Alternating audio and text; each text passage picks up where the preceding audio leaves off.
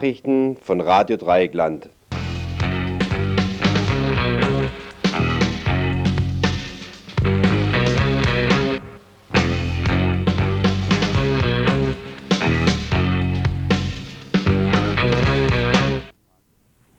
Das Tagesinfo heute die Übersicht. GW zur Schulleiterbestellung in der Staudinger Schule, Emmendingen und eine Gedenktafel, etwas Neues von der Initiative für Industrie und Wachstum, Radio Dreieckland und Überreichweiten. Diese Themen in kürzerer Form. Als Schwerpunktthemen zuerst ein bundesweiter Blick nach Gorleben, dann zurück in die Region zum Thema Hochwasserschutz. Es folgt danach ein Bericht von der Pressekonferenz der Kongresszentrumsgegnerinnen in Freiburg gestern und der Eröffnung der Ausländerwoche in der gleichen Stadt. Und den Abschluss des Infos bildet die Freiburger AIDS-Woche. Hier beschäftigen wir uns speziell mit Frauen und AIDS und dem nicht öffentlichen Teil der AIDS-Woche.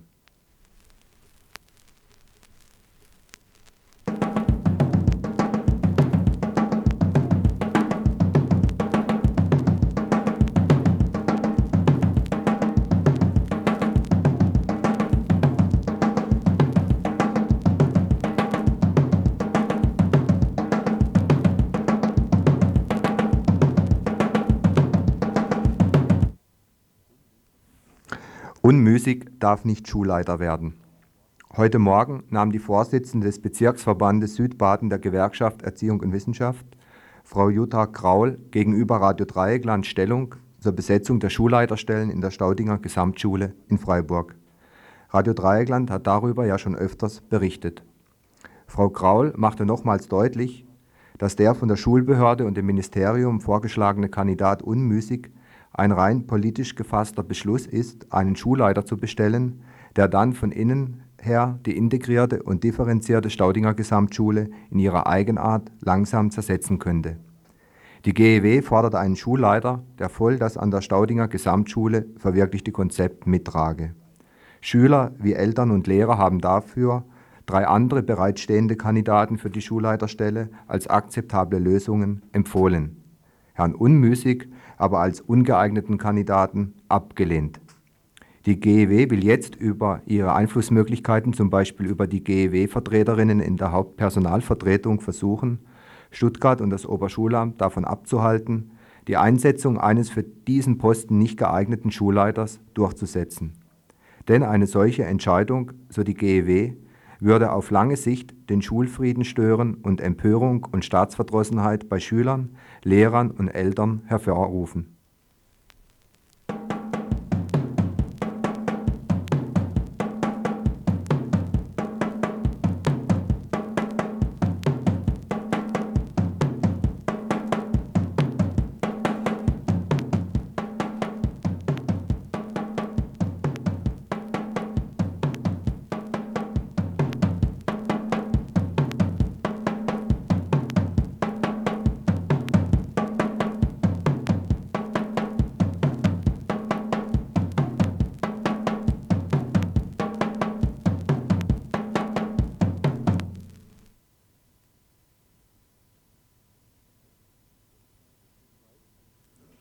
Streit um Gedenktafel zur Synagogenzerstörung. Am 10. November 1938, dem Tag nach der Reichspogromnacht, machte sich in Emdingen der Mob an schweren Vorhaben, schwereren Vorhaben als Fensterscheiben und wehrlosen jüdischen Opfern und demolierte die Emdinger Synagoge. Anschließend wurde sie auf Befehl der Kreisleitung abgerissen. Heute hängt dort eine Gedenktafel, auf der lakonisch steht, dass die Synagoge 1938 zerstört wurde bereits bei deren Aufstellung 1938 musste äh, bei der Aufstellung der, der, Tafel musste sich der Initiator einige Anfeindungen anhören und die Tafel wurde vorsichtshalber in eine schwer erreichbare Höhe gehängt. Aus Anlass der 50. 50. Jährung der Reichskristallnacht will nun der Kulturkreis Emmending darunter eine weitere Tafel anbringen, die auf den historischen Sachverhalt und auf die Judenvernichtung eingeht. Wie es in diesem unseren Land so Sitte ist, fanden sich auch bald zwei verharmlosende Gegenvorschläge. Ich lese die drei Texte, also Vorschläge für die Gedenktafel, jetzt einfach mal vor. Nummer 1. Die Synagoge wurde am 10. November 1938 von Emmendinger Bürgern demoliert und niedergerissen. Die jüdische Gemeinde wurde ausgelöscht. zum Gedenken an die Leiden der Emdinger Juden und als Warnung vor jedem Rückfall in Faschismus und Rassenwahn. Im Vorschlag 2 passierte schon alles auf höheren Befehl. Vorschlag 2. Die Synagoge wurde am 10. November 1938 auf Anordnung der Regierung von nationalsozialistisch gesinnten Emmendinger Bürgern und Jugendlichen zerstört. Die jüdische Gemeinde wurde danach zur De Deportation und Verfolgung ausgelöscht. Zum Gedenken an die Leiden der Emmendinger Juden und als Warnung vor dem Rückfall in Faschismus und Rassismus. Und der dritte Vorschlag, der schließlich angenommene, lautet, unter der Herrschaft der Nationalsozialisten wurde die Synagoge am 10. November 1938 wie in unzähligen Städten Deutschlands zerstört. Die jüdische Gemeinde wurde durch Deportation und Verfolgung danach ausgelöscht. Zum Gedenken an die Leiden der Emdinger Juden und als Warnung vor jedem Rückfall in Fanatismus und Rassismus. Der dritte Vorschlag lässt also die Emdinger Beteiligung ganz weg, um, wie Werner Schneider von der CDU meinte, keine neue Aversionen, ja gar Antisemitismus auszulösen. Ein unausgegorener Standpunkt, denn bei nochmaligem Um die Ecke denken hätte er erkannt, dass diese Geschichtsklitterung den Zorn von Denkmalschändern, äh, Denkmalschändern erregen könnte, wovor die Tafel besser durch Weglassen, also gar nicht erst aufstellen, geschützt werden müsste.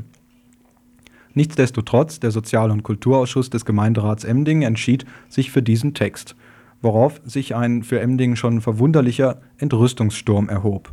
Der bewog Oberbürgermeister Niemann, das Thema für die Gemeinderatssitzung am kommenden Dienstag auf die Tagesordnung zu setzen, um es vom gesamten Rat diskutieren und möglichst nochmal abstimmen zu lassen. Die Sitzung um 18 Uhr im Feuerwehrhaus und ist öffentlich und das hoffentlich nicht zu knapp.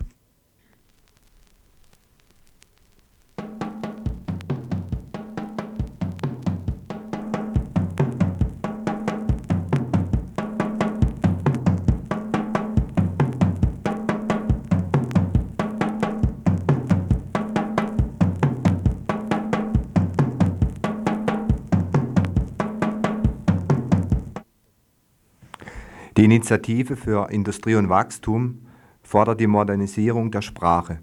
Weg mit den Unwörtern. Die Initiative für Industrie und Wachstum, die in Riegel beheimatet scheint und in den letzten Jahren mit verschiedenen Veröffentlichungen Furore machte, hat wieder mal zugeschlagen. Aber bevor wir uns mit den neuen Publikationen beschäftigen, sei kurz auf den Charakter der bisherigen Arbeiten aus diesem Lager verwiesen. Da war die sehr stark diskutierte Veröffentlichung die Waldsterbenslüge. Quintessenz der Argumentation damals, der Wald ist selber schuld. Weil nämlich die herunterfallenden Nadeln den Boden versauern, die Wurzeln werden angegriffen, es fallen noch mehr Nadeln, alles wird immer saurer und die Bäume gehen quasi, begehen quasi kollektiven Selbstmord und dann wird das alles der Industrie in die Schuhe geschoben. Eine zweite, wieder sehr stark verbreitete Kampfschrift der Initiative nahm Stellung zur Atommüllentsorgung unter Bürgerbeteiligung die stringente Argumentation gipfelte damals in der Forderung, jeder Bürger und Bürgerin sollte ihren Anteil Atommüll dezentral zu Hause lagern. Ja, und der uns jetzt vorliegende neue Aufruf heißt, auf dem Weg in die schöne neue Welt. Die Morgenröte eines neuen Zeitalters leuchtet am Horizont. Wenn auch Sie auf die sichersten Kernkraftwerke der Welt, Arbeitsplatz erhaltende Computer und Roboter, die schnelle Freiheit der Autobahnen, die Segnungen der Gentechnologie und auf friedenssichernde Raketen nicht mehr verzichten wollen, dann sollten sie bereit sein, auch die von uns eingeleitete sprachliche Modernisierung mitzutragen. Zu lange standen veraltete, unzeitgemäße Begriffe, sag Unwörter, der expandierenden Wirtschaft, dem Fortschritt und Frieden im Wege.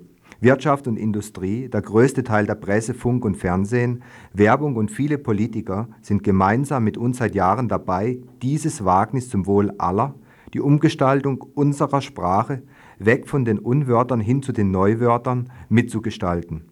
Ein Vorbild auf diesem Weg ist jener Psychowerbefachmann, der an unserem Auftrag den Begriff Entsorgungspark geprägt hat.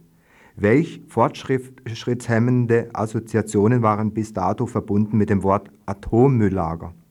Manch einer denkt bei dem Wort Atom leider noch an Hiroshima und Nagasaki. Entsorgungspark dagegen lässt uns denken an Freizeit, Erholung und Lösung von Problemen. Auch den kleinen Zwischenfall von Tschernobyl, Russland, werden unsere Fachleute von der sprachlichen Marketingabteilung bald aufbereitet und entsorgt haben. Auch dazu benötigen wir Ihre Unterstützung. Schließen auch Sie sprachlich zum Fortschritt auf. Eine kleine exemplarische Anleitung für die Verwendung moderner Neuwörter und unanstößigen Abkürzungen, die Sie künftig in Ihrem Sprachgebrauch anstelle der unzeitgemäßen Unwörter verwenden sollten, finden Sie anbei. Sie werden schon nach kurzem Üben feststellen, wie leicht und schnell Sie die fortschrittshemmenden Unwörter vergessen. Jetzt ein paar Kostproben aus dem Lexika Neusprache für Einsteiger der Initiative für Industrie und Wachstum. Da wäre zum Beispiel das Unwort Natrium, äh, natriumgekühltes Plutoniumkraftwerk, das Neuwort schneller Brüder. Die Atommüllküppe als Unwort wird zum Neuwort Entsorgungspark. Radioaktive Verseuchung ist natürlich als Neuwort Kontamination. Das Pestizid als Unwort wird zum Pflanzenschutzmittel Neuwort. Insektengift klingt viel schöner Insektizid. Giftmüll Sondermüll. Ja, wollen wir nicht vergessen. Angriff, das ist als Neuwort die Vorwärtsverteidigung oder Entlassung und Kündigung. Welch schreckliches Wort, Neuwörter. Freisetzung. Nur ein paar Auszüge. So, wer sich weiter informieren will und kann diese gesammelten Werke für zwei Mark in Briefmarken bei der Initiative für Industrie und Wachstum CO A. Meyer in 7839 Riegel in der Spitalstraße 9 anfordern.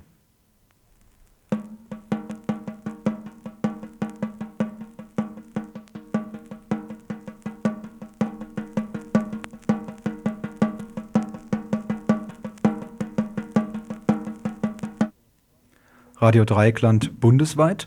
Aufgrund bestimmter troposphärischer und ionosphärischer Konditionen können UKW-Rundfunksignale für kurze Zeiten weit entfernt vom eigentlichen Zielgebiet empfangen werden. Insbesondere im Frühjahr und Herbst treten diese UKW-Überreichweitenempfänge gehäuft auf, schreibt uns heute in einem Brief Manfred Bayen aus 2970 Emden. Und er schreibt weiter, Während einer solchen Aufnahmeperiode gelang mir der Empfang ihres Programms. Ich hörte ihren Sender wie folgt: Datum: Samstag, 10. September 1988. Zeit: 13.15 Uhr bis 13.33 Uhr. Frequenz: 100,7 MHz. Nebengeräusche: kaum. Schwund: kaum vorhanden. Ihr Programm: lange Gespräche über Polizeiaktionen am Anti Antikriegstag. Tja, das war unzweifelhaft Radio Dreieckland, was Manfred Bein in Emden aus dem Radio tönen hörte. Er bekommt damit seine Empfangsbestätigung und der gewünschte Aufkleber wird auch zugesandt. Wir hoffen jetzt, dass in unserem teuer bezahlten Sendegebiet keine tropos- und ionosphärische Ausnahmesituationen herrschen müssen, um unsere Sendung klar und deutlich empfangen zu können. Über die Leistungsfähigkeit des Postsenders auf dem Kaiserstuhl liegen uns bisher nämlich recht widersprüchliche Informationen vor.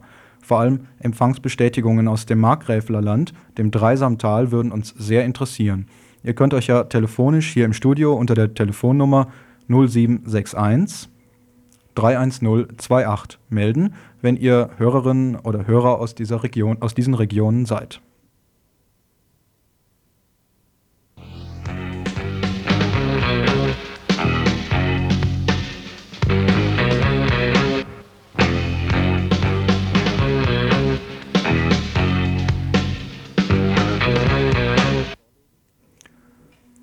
Gorleben soll Atommüllhalde für den Atommüll Dreck werden.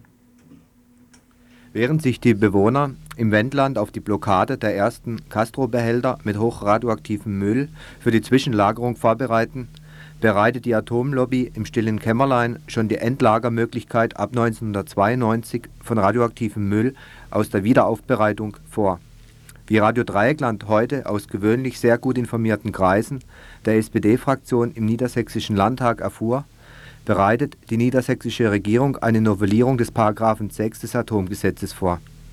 Und warum macht sie das? Im Atomgesetz gibt es den § 9, der die Genehmigung eines sogenannten Sicherstellungslagers, sprich die Möglichkeit der Atommüllendlagerung, regelt. Nur fordert dieser Paragraph ein öffentliches Verfahren mit Anhörungen Widerspruchsmöglichkeiten usw. Das heißt, eine mindestens zehnjährige Verfahrensdauer. Ein novellierter § 6 des Atomgesetzes ermöglicht eine Atommülllagerung im Rahmen einer reinen Umgangsgenehmigung, das heißt ohne Erörterungstermin und in zeitraubenden Auseinandersetzungen mit den Klägern zum Beispiel. Der weitere Zündstoff liegt natürlich darin, dass Gorleben als sogenannter Entsorgungsnachweis für den Atomschrott der WAA Wackersdorf im dortigen Genehmigungsverfahren eine wichtige Rolle spielt. Das heißt, die Zeit drängt und dann wird halt das gesetzliche Instrumentarium umgestaltet oder so geschaffen, um störende und zeitraubende Paragraphen abzuschaffen.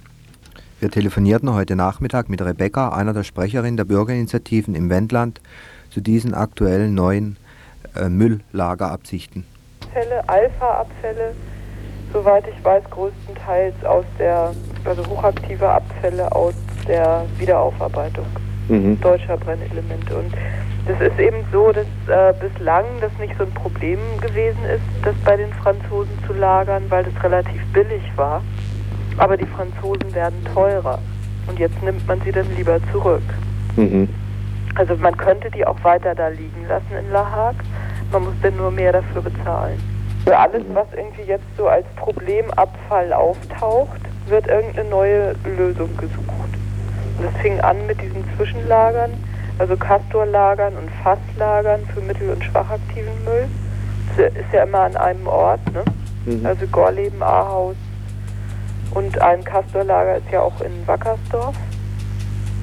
Und äh, es geht dann weiter mit äh, Zwischenlagern für die Glaskokillen, Zwischenlager für die zerbrochenen Kugeln aus dem THTR. Äh, weiß ich nicht, dann gibt's, muss es wieder Lager- und Reparaturmöglichkeiten geben für defekte Behälter. Lagerbehälter, es ist irgendwie völlig verrückt. Ne? Aber es liegt einfach immer nur daran, dass es ein Endlager nicht gibt. Mhm. Und das besondere Problem zu Wackersdorf ist auch noch, dass äh, die Betreiber ja immer behauptet haben, auch die Wiederaufarbeitung sei ein, würde einen Beitrag leisten zur Entlagerung oder zur Entsorgung. Ne? Aber das stimmt ja nicht. Diese Wiederaufarbeitung schafft ja nochmal mehr Müll und gefährlicheren Müll. Mhm. Im Folgenden erläutert uns Rebecca den Stand der aktuellen Auseinandersetzung mit den jetzt zu erwartenden Castro-Behälter für die Zwischenlagerung.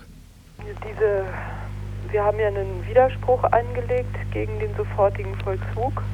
Der wurde äh, Mitte letzter Woche angeordnet. Ja, vom Töpfer. Ne? Vorletzter Woche.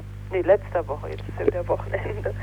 Und äh, nicht von Töpfer, sondern von der PTB. Das ist die Genehmigungsbehörde. Ja. Und mhm. eigentlich ist die PTB damit ja Töpfer in die Parade gefahren, denn Töpfer hatte ja noch eine Aufforderung laufen an sämtliche Betreiber von Atomkraftwerken die Rücknahme defekter Castor-Behälter sicherzustellen.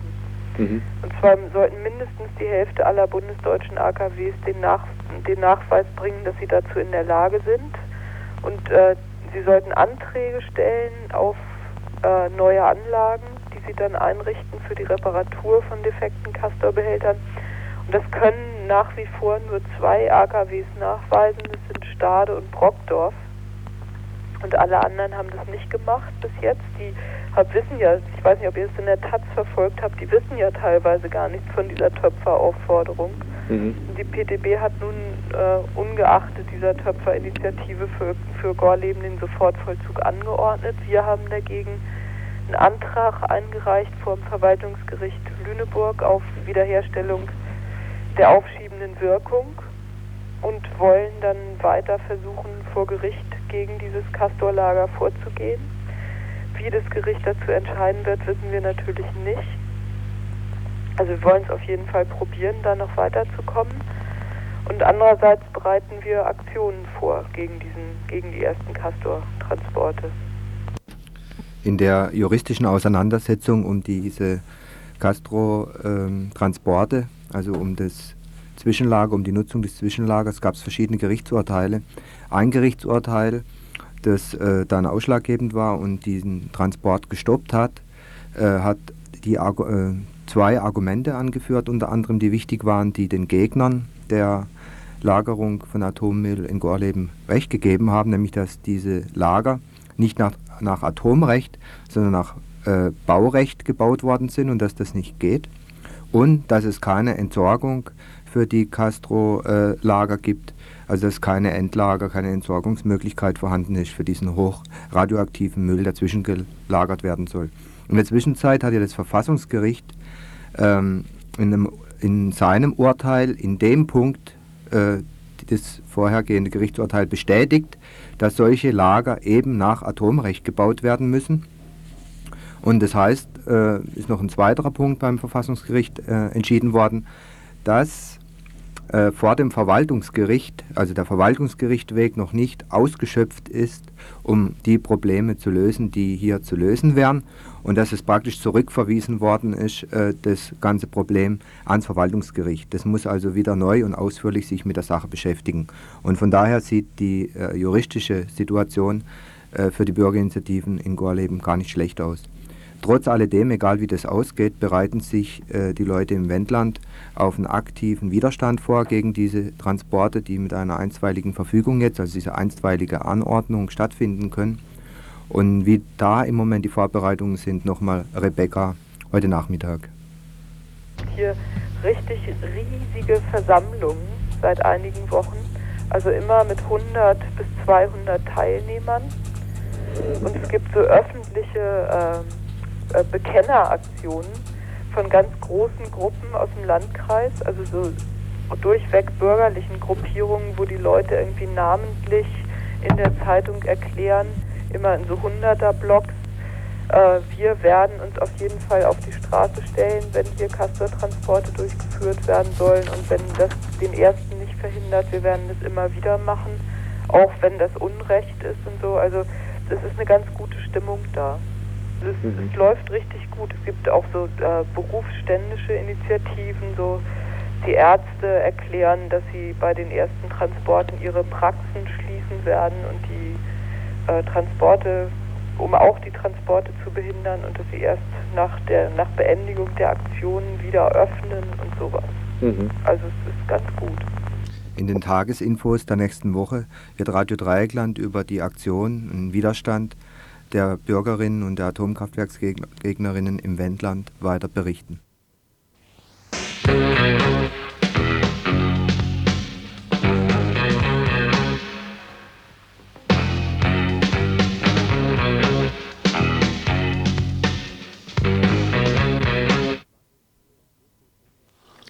massive ökotechnische Eingriffe oder kann der Hochwasserschutz am Rhein warten bis nach der Revolution? Am gestrigen Vormittag konnten wir uns über die Planungen zum Hochwasserschutz für den Großraum Ludwigshafen informieren. Für den Großraum Ludwigshafen sind die Maßnahmen gedacht, die am südlichen Oberrhein zum Hochwasserschutz ergriffen werden sollen. Im Jahre 1978 machte die Internationale Hochwasserstudienkommission für den Rhein Vorschläge.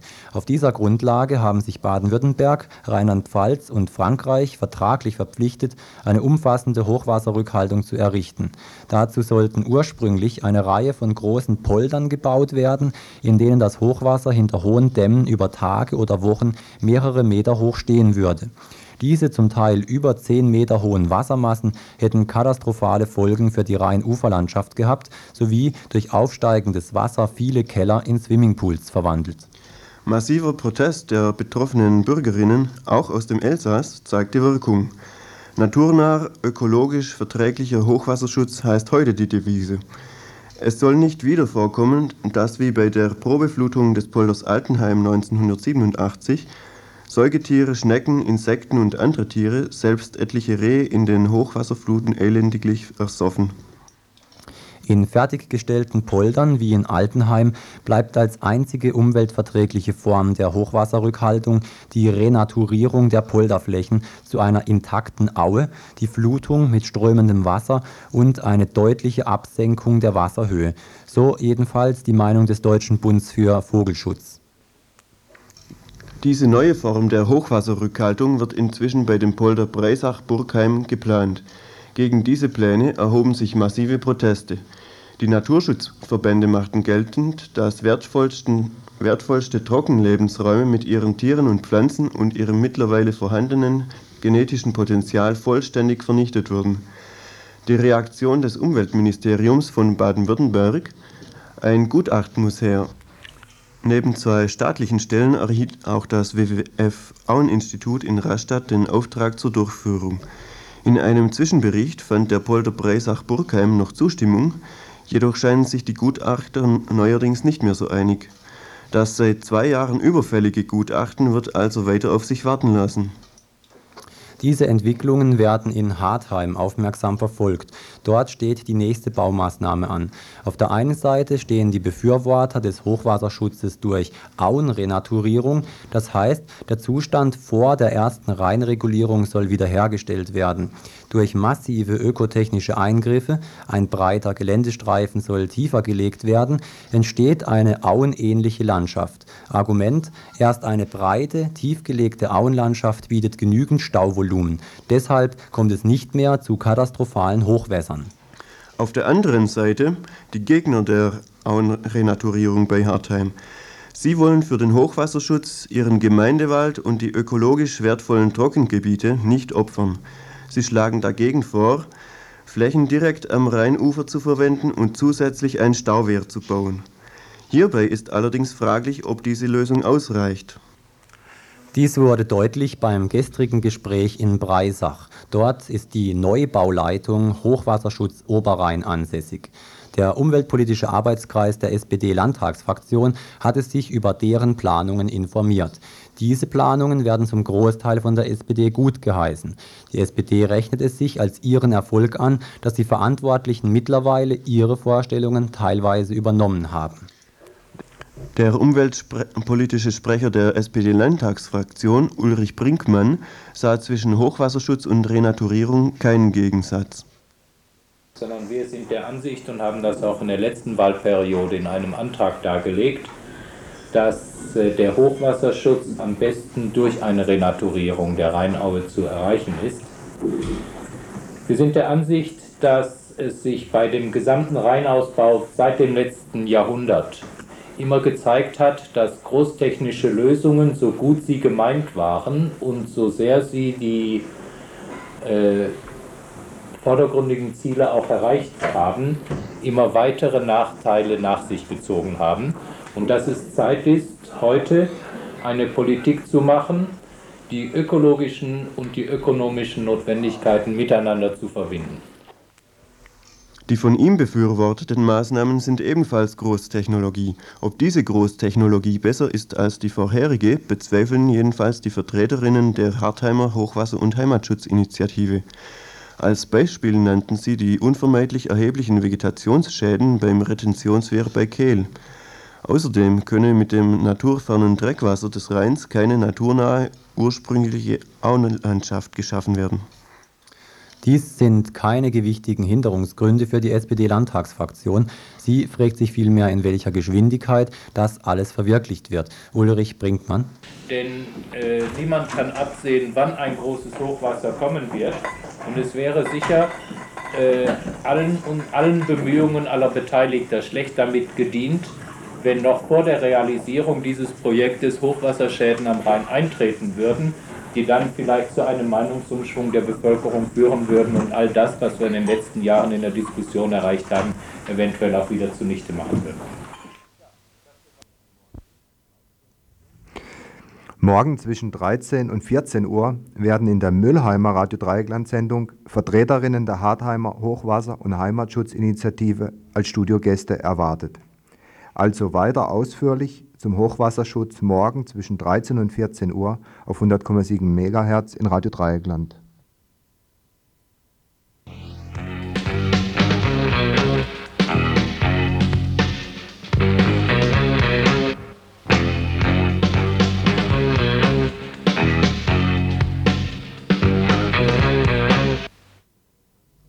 Bürgerinitiative gegen das Kongresszentrum erstmals wieder an der Öffentlichkeit.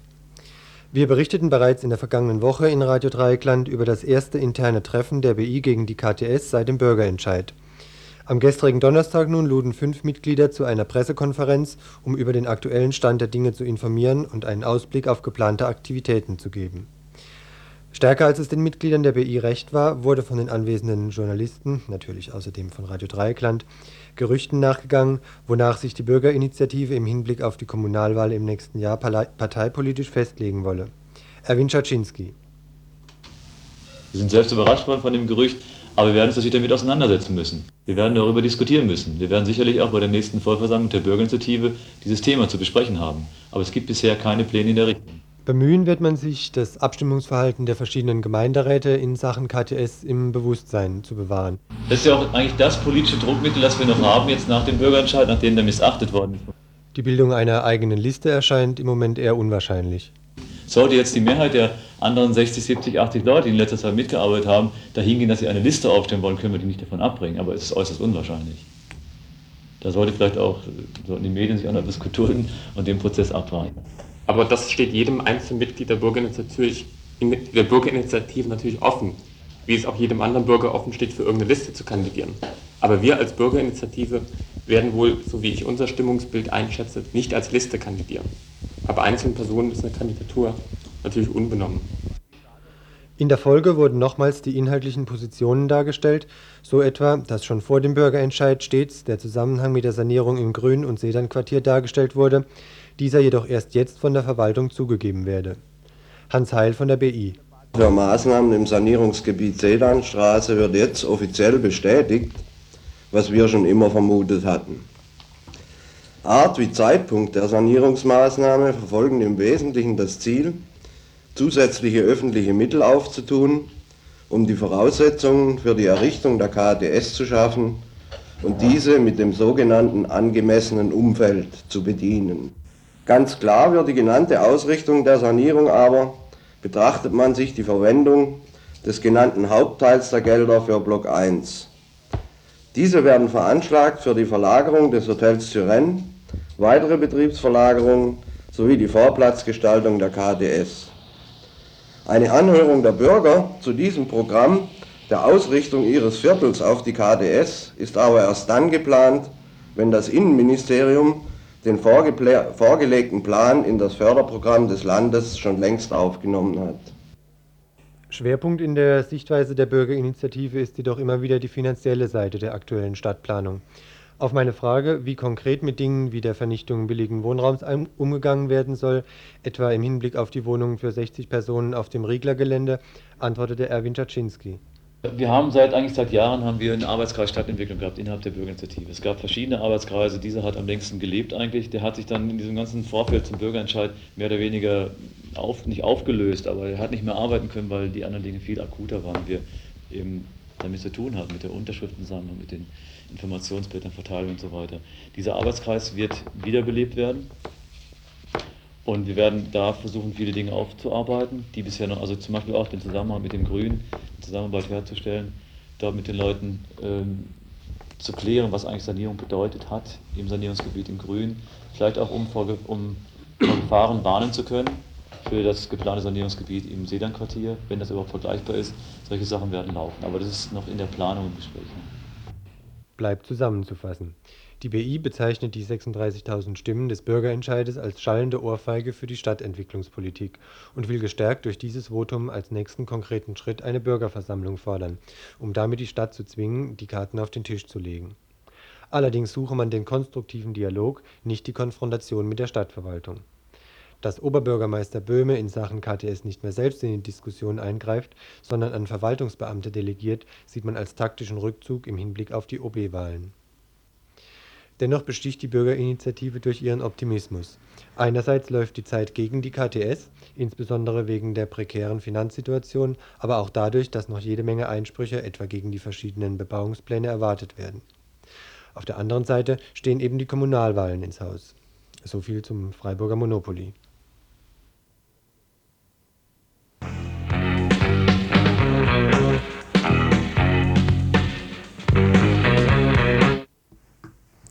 Ausländerwoche eröffnet. Rund 7000 Menschen in Freiburg, das sind 8 Prozent, leben ohne die deutsche Staatsbürgerschaft. Persönliche Rechte, wie etwa das des freien Aufenthalts, sind ihnen knapp gehalten, politische Rechte fehlen ihnen völlig. Etwas zu leisten im Hinblick auf die Anerkennung der Ausländer durch die deutsche Mehrheit, im Hinblick auf Integration, durch die Deut äh, in, auf Hinblick auf Integration solcher, die sich langfristig hier ansiedeln wollen, ist das Ziel der gestern eröffneten Woche der ausländischen Mitbürger. Noch bis zum übernächsten Wochenende werden auf zahlreichen Veranstaltungen unter Beteiligung fast aller Freiburger Gruppen und Institutionen, die sich in der Ausländerarbeit engagieren, vor allem kulturelle Darbietungen, äh, Darbietungen stattfinden. Politische Veranstaltungen und Diskussionen sind zwar auch geplant, so etwa morgen Abend ein Film zur Lage von Flüchtlingen in der BRD, doch ist der Rahmen der geplanten politischen Auseinandersetzung deutlich enger gesteckt, wie sich gestern Abend anlässlich der feierlichen Eröffnung durch Veranstalter und Schirmherr zeigte. Veranstalter ist der seit 1986 bestehende Ausländerbeirat, die quasi parlamentarische Vertretung der knappen Hälfte der in Freiburg lebenden Ausländer. Roberto Alborino, dessen Vorsitzender zugleich Nationalreferent für italienische Arbeitnehmer bei der Caritas, bewertete folgende Bereiche als besonders wichtig für die Lösung von Problemen, die Ausländer besonders betreffen. Kindergarten- und Schulsituation, berufliche Ausbildung, die prekäre Wohnungssituation, die psychosoziale Versorgung, angemessene Kultur- und Bildungsangebote und nicht zuletzt die Lage der Flüchtlinge. Bei letzteren müssen sich nicht nur die Unterbringung verbessern, sondern ihre im Arbeitsverbot begründete Isolation sei durch verbesserte Beschäftigungs- und Freizeitangebote aufzuheben.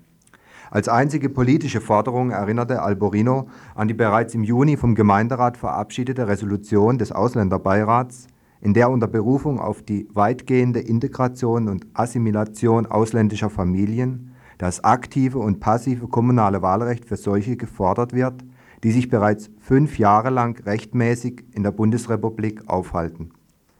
Der Schirmherr der Woche des ausländischen Mitbürgers, selbstverständlich Oberbürgermeister Böhme, konnte sich diesem Eingangsvortrag nur anschließen, lobte nochmals den Integrationswillen ausländischer Mitbürger, der sich zum Beispiel darin zeige, dass es schon vorgekommen sein soll, dass ausländische Jungs in der Schule Klassenbester sind. Böhme betonte nur, dass jenseits der Segnungen der Assimilation Rücksicht zu walten habe gegenüber der kulturellen Identität einer jeden Volksgruppe. Was sich der Oberbürgermeister unter kultureller Identität vorstellt, ist unschwer am Emblem der Ausländerwoche zu erkennen. Dort tanzen nämlich eine Reihe schwarzhäutiger Menschlein in piktografischer Form verkürzt, noch dazu in eingeborenen Tracht um das Wappen der Stadt Freiburg herum. So wartet man gespannt auf den ersten inhaltlichen Beitrag zur Ausländerwoche. Eberhard de Haas Vortrag zum Thema Perspektiven und Gefahren der gegenwärtigen Ausländerpolitik.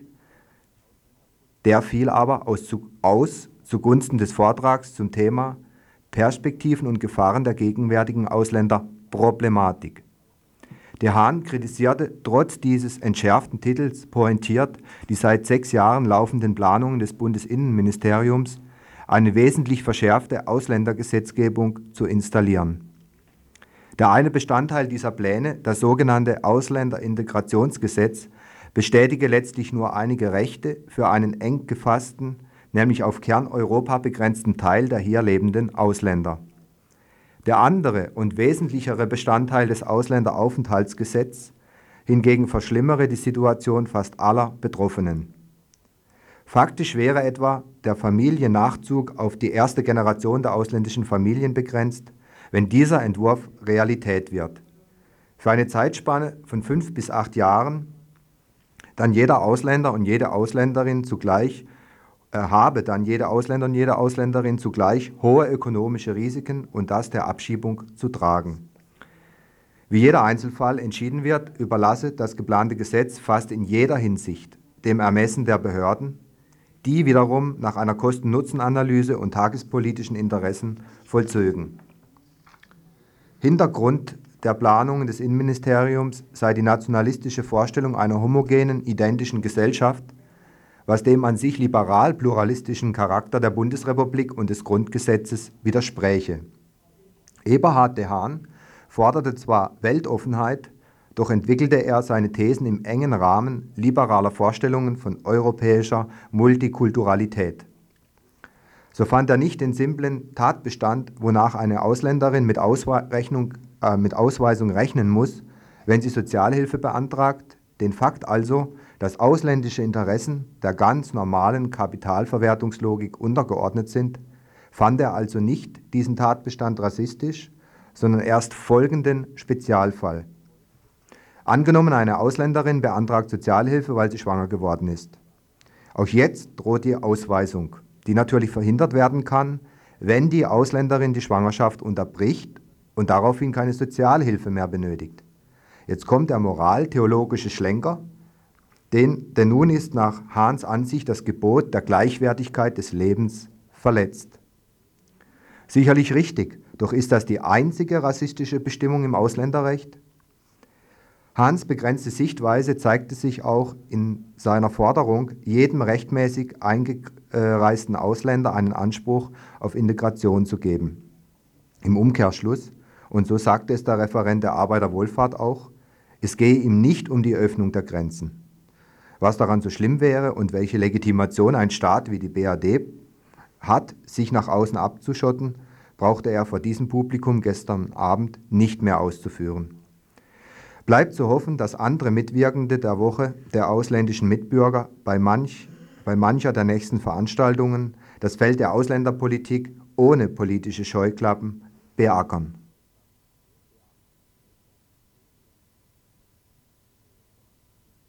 So, das war die letzte Nachricht vom RDL Info für den heutigen Tag.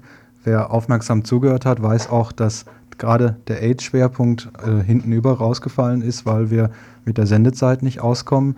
Wieder mal ein Grund dafür, dass Radio Dreieckland endlich die volle Frequenz braucht.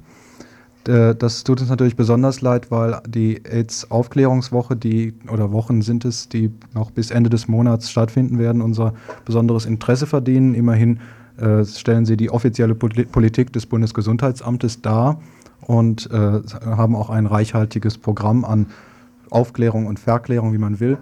Wir versuchen den Beitrag, der sich auf eine Veranstaltung innerhalb dieser AIDS-Wochen bezog, einer äh, Veranstaltung Frauen und AIDS, und dieser Beitrag beschäftigte sich im Weiteren zu den internen Gesprächskreisen der Expertenkultur zur AIDS-Politik und AIDS-Aufklärung. Diesen Beitrag versuchen wir morgen um 12 Uhr noch hineinzunehmen, neben der Live-Diskussion, die schon angekündigt worden ist. Die, das eigentliche Thema der morgigen Sendung um 12 Uhr ist, wie gesagt, äh, Hamburg, die Probleme oder die Fortentwicklung der Hafenstraße und das äh, Flora, der Erfolg im Kampf gegen das Flora oder für das Flora. Ansonsten äh, bleibt jetzt kaum noch irgendetwas zu sagen. Karl-Heinz und Uli waren verantwortlich für das heutige ADL Tagesinfo und verabschieden sich. Das waren Nachrichten von Radio Dreieckland.